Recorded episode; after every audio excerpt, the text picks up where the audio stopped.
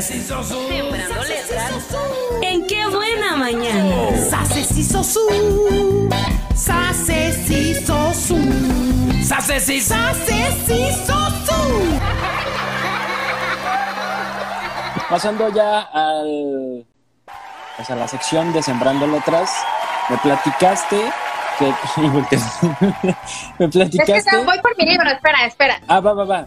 Mientras yo introduzco a- aquí, Verónica me estuvo platicando que eligió un personaje. No sé si está bien, creo que no está bien decir un personaje porque no es alguien creado o es real, es una persona real eh, que ha hecho historia, que ha dejado una huella impresionante y que bueno, hoy traes literatura sobre esta persona que es Marie Curie. Sí, Ícono femenino también, me atrevo a decir. Ícono femenino, sí. Ella, bueno, es que leí un libro que se llama. Ay, ya se los había presumido, se ve ahí, ¿verdad? Es de una española, un periodista, y bueno, y escribe el libro, se llama La ridícula idea de no volver a verte.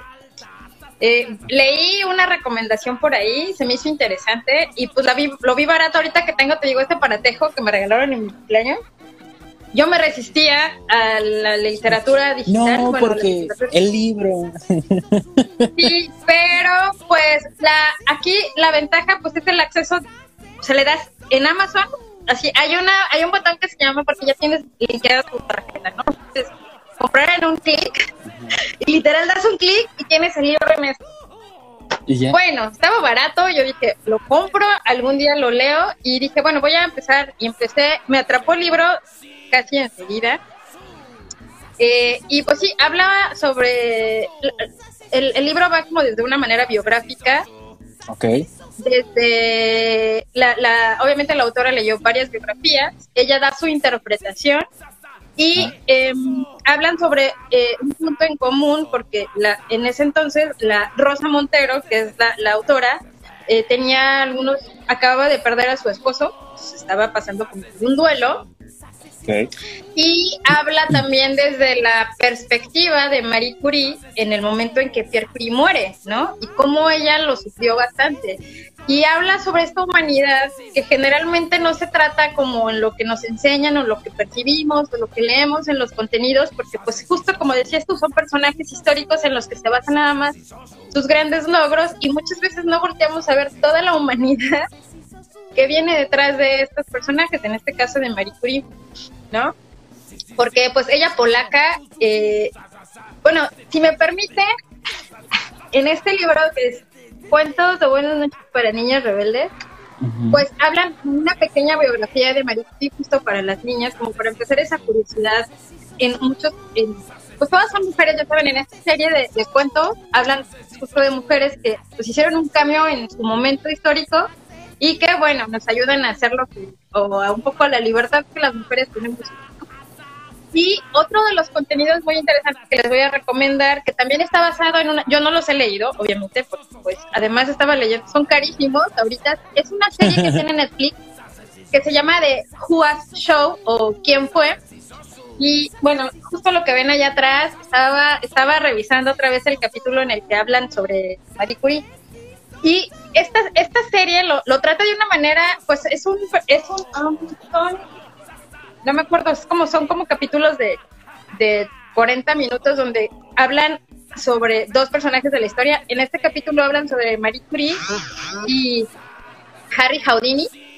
Y van como, los dos van interactuando, aunque son momentos diferentes de la historia, pero está muy interesante. Está perfecto para que lo vean con los niños. La verdad es que si tienen Netflix, esta es una serie obligada ahorita, como para que vayan también conociendo un poco sobre historia de una manera bastante divertida.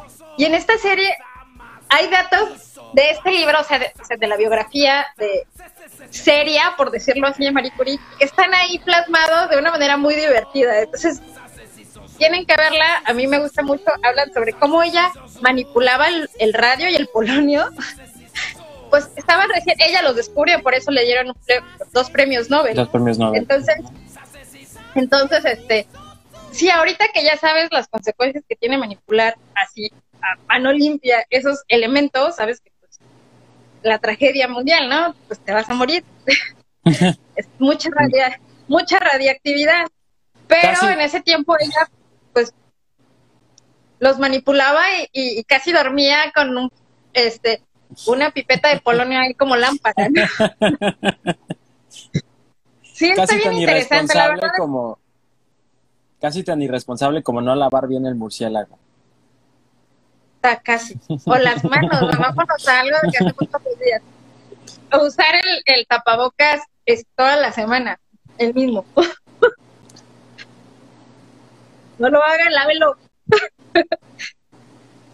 Aunque parezca que está limpio. Sí, no, imaginen, pongan eso en un microscopio y se van a horrorizar. Gracias. Acabo de desayunar, Verónica. Bueno, te voy a leer imaginé el Además de ilustración, mira, Curie, Está muy padre. Bien bonito. Sí. Sí, se los voy a leer. Va. ¿Están listos? Marie Curie. Había una vez una escuela secreta en Polonia a la que la gente llamaba Universidad Flotante. En ese entonces, el gobierno era muy estricto con lo que la gente podía o no podía estudiar. De hecho, las mujeres tenían prohibido ir a la universidad. Marie y su hermana eran estudiantes de la escuela secreta, pero ya estaban hartas de esconderse. Un día oyeron hablar de una universidad parisina que se llamaba la Sorbona, en la cual aceptaban mujeres, así que decidieron mudarse a Francia. A Marie le fascinaban los metales y los magnetos. Descubrió que algunos minerales eran radioactivos y emitían poderosos rayos, además de brillar en la oscuridad. Para analizar las propiedades de estos minerales, Marie los incendiaba, los derretía, los filtraba y pasaba noches despierta viéndolos brillar. La radiación se usa para tratar varias enfermedades, pero también es muy peligrosa. De hecho, después de todos esos años de después de todos esos años, los cuadernos e instrumentos de Marie siguen siendo radioactivos y para mirarlos hay que usar ropa y guantes protectores. Pierre, el esposo de Marie, quedó tan intrigado por sus investigaciones que dejó de lado su trabajo con cristales para colaborar con ellos. Juntos des- descubrieron dos elementos radioactivos, el polonio y el radio. Marie Curie ganó dos premios Nobel por su, por su trabajo y podía haberse enriquecido con sus descubrimientos, pero en vez de eso, decidió que los resultados de sus investigaciones estuvieran al alcance de todo el mundo. No hay que temer a nada en la vida, solo tratar de comprender. Marie. Y bueno, aquí Oye, en cortito. biografías, sí, sí, y en estas bio- biografías, pues sí, hablan como de una manera muy generalizada de lo que eh, pasó con Marie. Eh, el Pero te da completamente premio el panorama. Perdón. Sí, el primer premio que le dieron fue junto con Pierre. Pierre, como es para niñas, supongo que por eso no dicen que Pierre muere en un accidente desafortunado. Y el duelo que ella vive es bastante doloroso. Ella ya tenía dos hijas. De hecho, su hija mayor ganó un premio Nobel también por, en química con su marido. Este, entonces, bueno, fue una familia muy prolífica. Marie Curie de verdad se enfrentó a muchos, a muchos obstáculos, empezando por su familia su papá, este, ese dilema de, de, bueno, me voy a París a estudiar o me quedo a cuidar a mi padre, ¿no? Ese, esa obligación que siempre sentimos los seres humanos de decir, bueno, me quedo, me voy. Ella se enamora de un, de, de- en Polonia, pero la familia de él, súper clasicista, dice, o sea, no te puedes enamorar de la institutriz, ¿qué te pasa? Entonces, bueno, al final fue, le hicieron un favor porque ella, bueno, siguiendo buscando su destino o, o lo que ella le apasionaba, que era la, la, la, la química y la física, pues se va a París, descubre a Pierre, que fue como su alma gemela. Aparte de esta historia como de amor está bien bonita y como su- hay, hay libros que ella escribió y una biografía que su hija menor, que se llama Ivy, este, también escribió sobre cómo fueron sus años después de la muerte de, de Pierre y pues como ella se clavó siempre en el trabajo y no le importó porque siendo mujer en, un- en 1900 era bastante más difícil que ahorita. y ser una mujer que sabía y que ponía como de repente, este, se ponía a competir con los hombres, era, era como, muchas veces trataron de, de- desacreditarla, colegas. Y bueno, hablan sobre unas reuniones, hay una foto muy interesante donde están como en una como, no, bueno, no me acuerdo cómo se llama, pero creo que era como un congreso y hay científicos, o sea, personalidades que dices, wow, ¿te imaginas? Tanta gente inteligente ahí. ¡Qué miedo! ¡Qué imponente! Y ella era la única mujer. Entonces, o sea, codeándose con esto, con toda, con, y no es que sean grandes personalidades, pero siempre, o sea, pudo abrirse paso. Yo no digo que no había mujeres increíblemente talentosas y geniales, pero a veces no puedes llegar tan lejos, ¿no? A ella no le importó. Describen cómo hacían su trabajo. A veces crees, o bueno, incluso yo tenía esa idea de que eh, las investigaciones de Pierre y Marie eran como en un laboratorio fancy, ¿sabes? Con muchos tubos de ensayo y no, ellos acondicionaron un lugar que describe la biografía que era horrible. O sea, ellos mismos acarreaban el material, eran toneladas de material que necesitaban, era costosísimo para un gramo de, de, radio, para obtener un gramo de radio. Entonces era, fue un trabajo así de alquimistas, de, de, parecían hechiceros, como lo describen ahí, y eso se me hace increíble, porque no fueron eh, seis meses, eran años de investigación, como dicen aquí, de picar, de derretir, de hacer, de deshacer. Y bueno, al final, pues obtuvieron este la, la eh, pues su, su reconocimiento. Les costó la vida a ambos porque Pierre fue tuvo un accidente pero también estaba ya muy muy muy muy enfermo como lo describen ahí. María estaba muy preocupada porque pues este ya le dolían los huesos estaba muy muy muy frágil y bueno, era una bomba de tiempo, al final de cuentas. Ellos no lo sabían en ese tiempo, pues recién descubierto todo esto. Marie inclusive fue averiguando cómo medir la radiación hizo un montón de cosas interesantes. Cuando cae, cuando, cuando, em, eh, cuando comienza la, la, guerra mundial, ella hace unas como ambulancias donde a las, las adapta para poder tomar rayos X y va al campo de batalla. Ella misma conducía uno para tratar a los heridos de guerra para que su, porque imagínate, este, se les rompían los huesos, entonces tenían que trasladarlos y era una violencia este, médica, pobres hombres, tener que aguantar eso, o de repente querían solucionarlo ahí, pues todo mal. Entonces, estando ahí con estas ambulancias, sabían exactamente dónde estaba el problema y pues era más fácil para todos, o sea, muy buenos resultados. La inversión fue de, fue de ella. Una de sus hijas, cuentan que su hija, la, la que ganó el premio Nobel, eh, parte de, de, hacer eso, de estar como expuesta a todo eso, también causó estragos en su salud. Y bueno, todo por amor al servicio y, y, y, pues a lo que les apasionaba hacer. Sí, ellos no patentaron tampoco los procedimientos en los que, con los que obtenían el radio y el polonio, sí compartieron siempre su, eh, su, su trabajo. Entonces a mí, no sé, ahorita estoy como con la cabeza muy volada con esto, es como conocer como esa parte humana, sí es bastante inspirador y está bien bonito, yo porque soy mujer, eh, eh, que ella sea mujer, está bien bonito. Esto, a lo mejor lo estoy romantizando, pero me gusta mucho. Lo recomiendo bastante. Y además, y además justamente tienes ya como tu propio universo Maricuri porque, ajá, porque tienes la biografía que estás leyendo en este libro digital y luego justamente recordaste la también pequeña biografía que viene en este libro, pues para niñas. No sé cómo decirlo, pero eh, también está el, la serie de Netflix, que me gustaría que nos repitieras cómo se llama para quienes... Mira, se llama The Who's Show y así la encuentran. ¿O quién fue? Y déjame ver.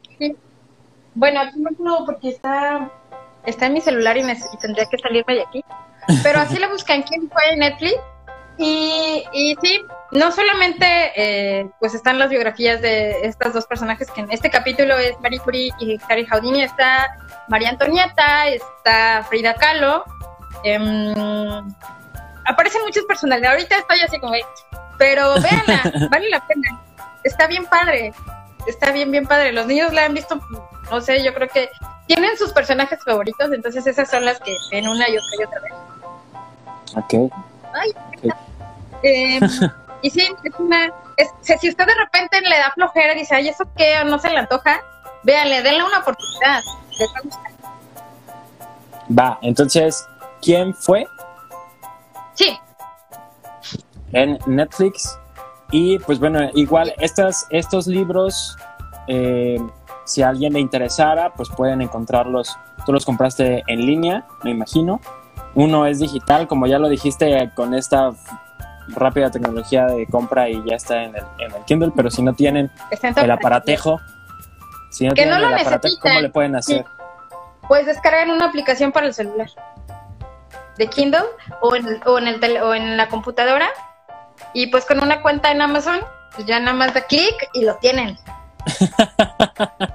Listo, Bueno, bueno, Y se el descuentan de- de su tarjeta. rapidísimo también. y el, el de, ¿cómo se llama? El de, el de niñas, para niñas rebeldes. Este cuento de Buenas noches para niños rebeldes. Este sí lo pueden encontrar hasta en Walmart.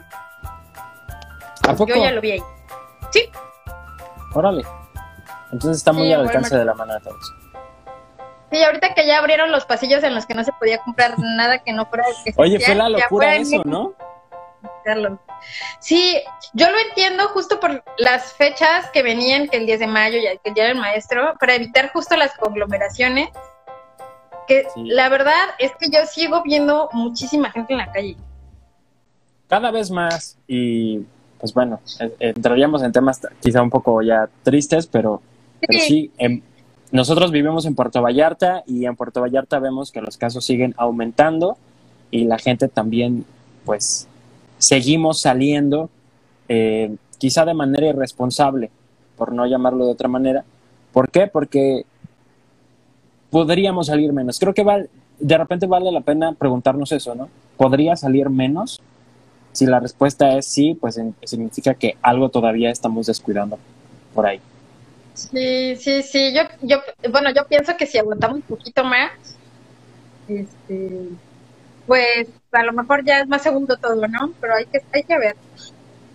Este, justo, pues yo trabajo un poco, mi, mi trabajo verdadero, además de ser mamá, que es pues eh, la industria del hospedaje en estas aplicaciones. Y pues mucha gente que de Guadalajara queriendo venir este fin de semana ¿En serio? y yo como y yo como queriéndoles advertir que, o sea, así como no vengan sutilmente, porque finalmente, pues sí les decía, oye, no todos los comercios están abiertos, las albercas de los complejos están cerradas, las playas siguen cerradas, entonces pues vas a venir a, a- a estar encerrado básicamente. Pero pues Fíjate bueno, que- ¿no? Voy a decirte algo. Voy a hacer una confesión pública.